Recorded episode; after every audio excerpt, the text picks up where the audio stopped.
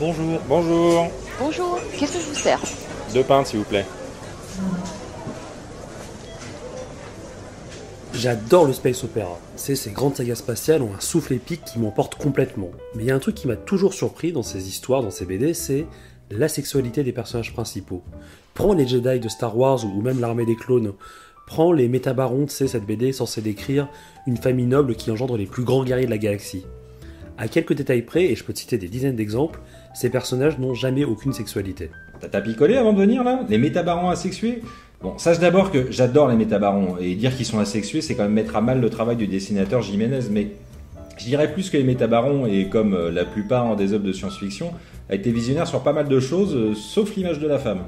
Attends, la sexualité des métabarons, c'est c'est pas une vraie sexualité, c'est c'est c'est du sexe de soudard en campagne, celle d'un soldat qui finit dans un bordel pour échapper à ses propres traumatismes. Ouais, mieux d'aller voir un psy. hein. Ouais. Euh, Le, le second point que tu décris est intéressant. L'hyperféminisation des femmes dans la science-fiction. Elle est complètement paradoxale, je trouve. Comment expliquer que Leia de Star Wars soit un sexe symbole Compte là-bas.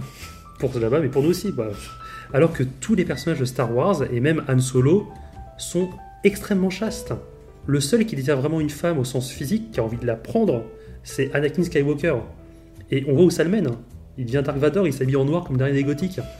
Euh, Je suis pas sûr de bien savoir le message que voulait faire passer George Lucas à travers ça. Ah, pas Star Wars. Vraiment, j'ai vraiment trop de mal avec cette nouvelle trilogie. Elle a perdu tout le côté noir et bordélique du début. Elle est devenue lisse, plat, sans odeur et sans saveur. Tous les personnages de cette nouvelle trilogie sonnent faux. J'y crois pas. Bah, comme l'ancienne trilogie d'ailleurs. Mais Han Solo, euh, qui joue le mec imbu de lui-même, euh, il rentre dedans. Euh, Le repère de Jabba, euh, typique avec des femmes esclaves ou danseuses. Même Leia avec Mon Mothma, qui sont assez caricaturales dans leur personnage de femme forte. Je voulais pas te lancer sur Star Wars, je sais bien que ça t'énerve, mais ceci dit, tu te trompes. hein. Star Wars dans la première trilogie n'est pas du tout dark. Han Solo, tout arrogant qu'il soit, et surtout un ado rebelle, amoureux, un peu jaloux, c'est- tout mignon. Et, et ce que tu dis sur les femmes fortes m'interpelle. Dans la science-fiction, les héroïnes, aussi rares soient-elles, sont encore plus asexuées que les hommes. Euh, Il y a Leia, bien sûr, qu'on n'imagine pas trop fricoter avec le beau Han, et je pense aussi à Ripley, jouée par Sigourney Weaver dans Alien. Elle est dure de chez dure, et elle ne laisse jamais sentir la moindre envie charnelle. Bah, elle est pas si dure que ça euh, dans la version longue d'Alien 2 où on apprend la mort de sa fille et ça explique mieux son attachement à la petite fille euh, perdue Newt euh, et cela humanise mieux son personnage. Et pour le côté charnel, euh, la scène finale du 1 où l'alien euh, qui ressemble à un chibre géant et Ripley qui se met à poil avant la cryogénie, euh, c'est quand même assez limite. Hein. Mélange pas, mélange pas. Que Ripley soit une mère, c'est sans équivoque. Et même dans la version courte. Et pleine d'héroïnes ont ce côté maternel hypertrophié. Mais ce sont des mères, ce sont jamais des amantes. Tu remplaces Leia ou Ripley par des hommes, ça change rien à l'histoire. Bah, la différence près, c'est juste que les héroïnes peuvent montrer leur poitrine. Et ça c'est bien. On se croira dans les couves des revues pulp. Je sais pas si tu vois, c'est en gros les romans à trois sous des années 50 qui ont popularisé entre autres la science-fiction. Les unes étaient généralement illustrées avec des pin-up à moitié à poil, euh, en train de se faire capturer par des extraterrestres ou euh, des zombies nazis. Bah, Qu'est-ce que je te dis, ils ont beaucoup les martiens. Ouais, mais je sais pas si on y gagne avec euh, des films genre Barbarella, Heavy Metal Fac ou Barbwire, où les héroïnes sont à moitié nues. C'est pas l'image de la femme qui a évolué. Hein. Et d'ailleurs, je trouve qu'on revient à cette dérive aujourd'hui. Je prends pour exemple le jeu vidéo Mass Effect. Tous les personnages féminins, et encore plus Miranda, sont ultra érotiques. Et c'est dommage, car Mass Effect est le jeu qui offrait pour la première fois dans l'histoire du jeu vidéo la possibilité de développer des relations hétéro ou homosexuelles.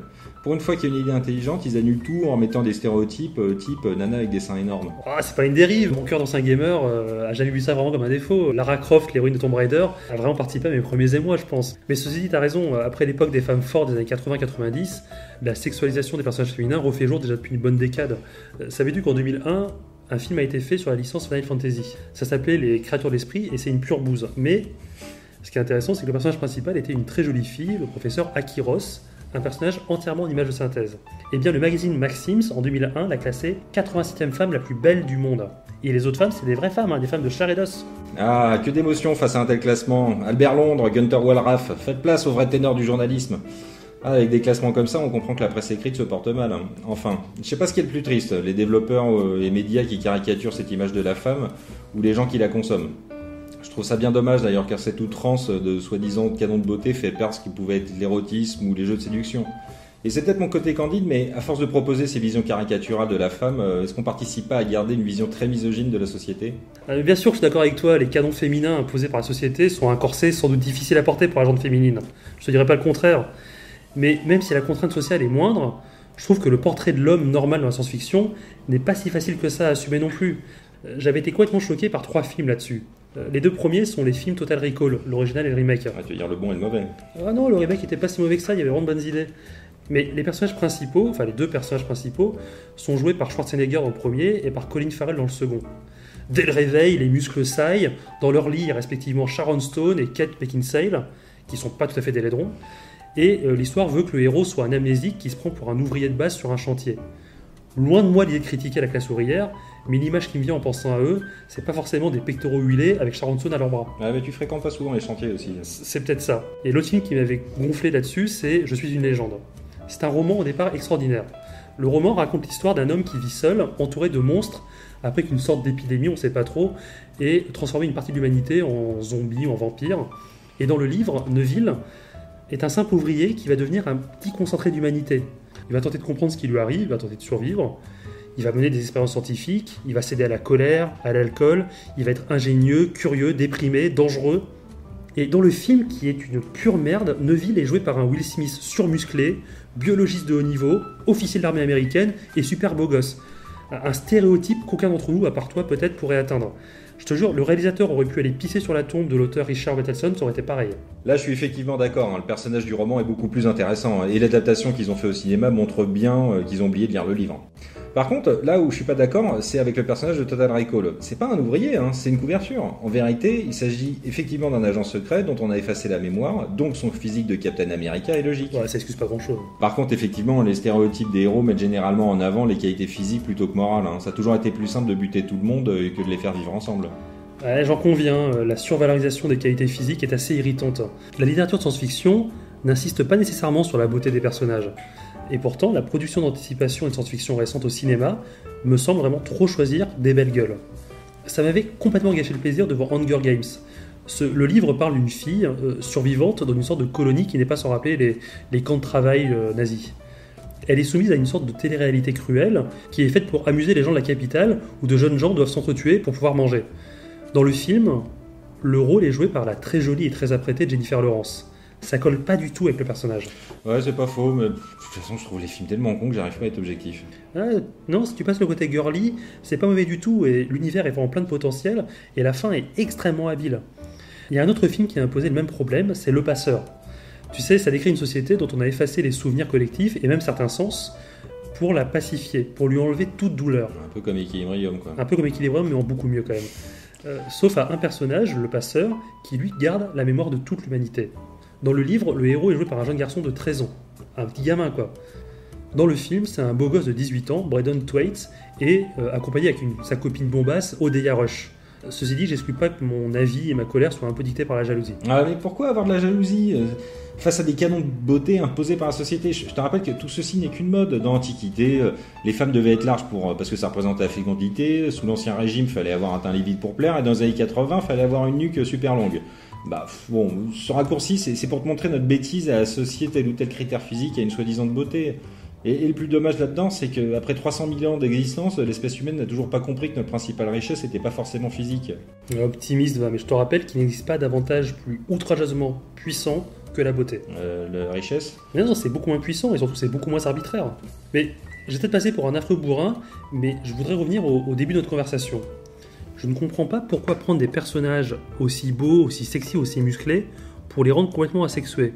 C'est paradoxal, pourquoi utiliser des bombes sexuelles pour leur faire tenir des rôles d'assets Ouais, n'oublie pas que ces films reflètent bien la société pour laquelle ils sont conçus, euh, c'est-à-dire une Amérique très puritaine. Euh, là à finir comme dans Demolition Man, il n'y a qu'un pas. Je, je te rappelle, euh, dans ce futur proche, les forces de police réveillent un ancien flic de sa cryogénie pour arrêter un criminel. L'homme joué par Stallone, des méthodes très musclées, genre années 80, et il est plus du tout adapté à ce monde aseptisé. Et quand dans le film Sandra Bullock lui propose d'avoir une relation, là il est plutôt ravi. Alors on le comprend. Ouais, bon. Mais c'est alors qu'elles sortent deux casques de réalité virtuelle qui diffusent des images psychédéliques et offrent du sexe virtuel. Alors ça, du coup, euh, Stallone, il supporte mal la frustration. Ouais, on, on comprend. Et dans la vraie vie, ce type de relation n'est qu'à un pas euh, de nous avec euh, les casques de réalité virtuelle tels l'Oculus Rift. Il est déjà possible de se placer dans le corps du sexe opposé, avec, paraît-il, une impression troublante de réel. T'appuies mon opinion. On a l'impression que même les princesses Disney ont plus de désir que les héros de la science-fiction. Prenons le cas du Docteur Who. C'est, ça raconte l'histoire d'un personnage immortel, le maître du temps, qui voyage à travers l'espace et, le temps, justement, accompagné généralement de gonzesses. Euh, Généralement, c'est des filles euh, anglaises dont l'on devient plutôt jolies.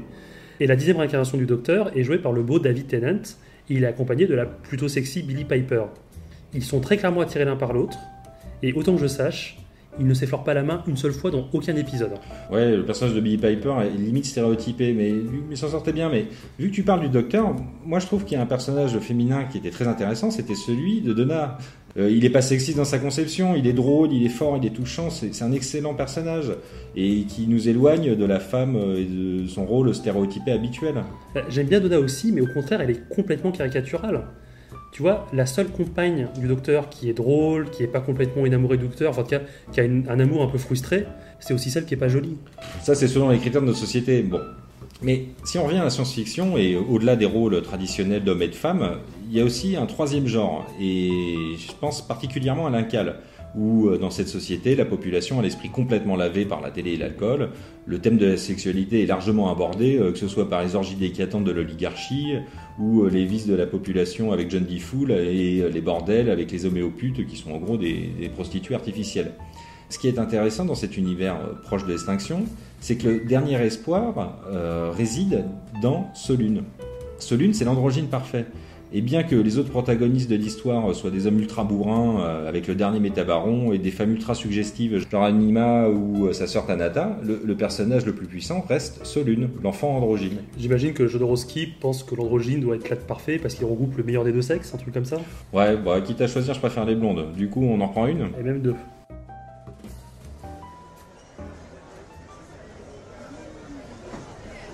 Excusez-moi, on va fermer, je vais devoir vous encaisser. C'est pour moi.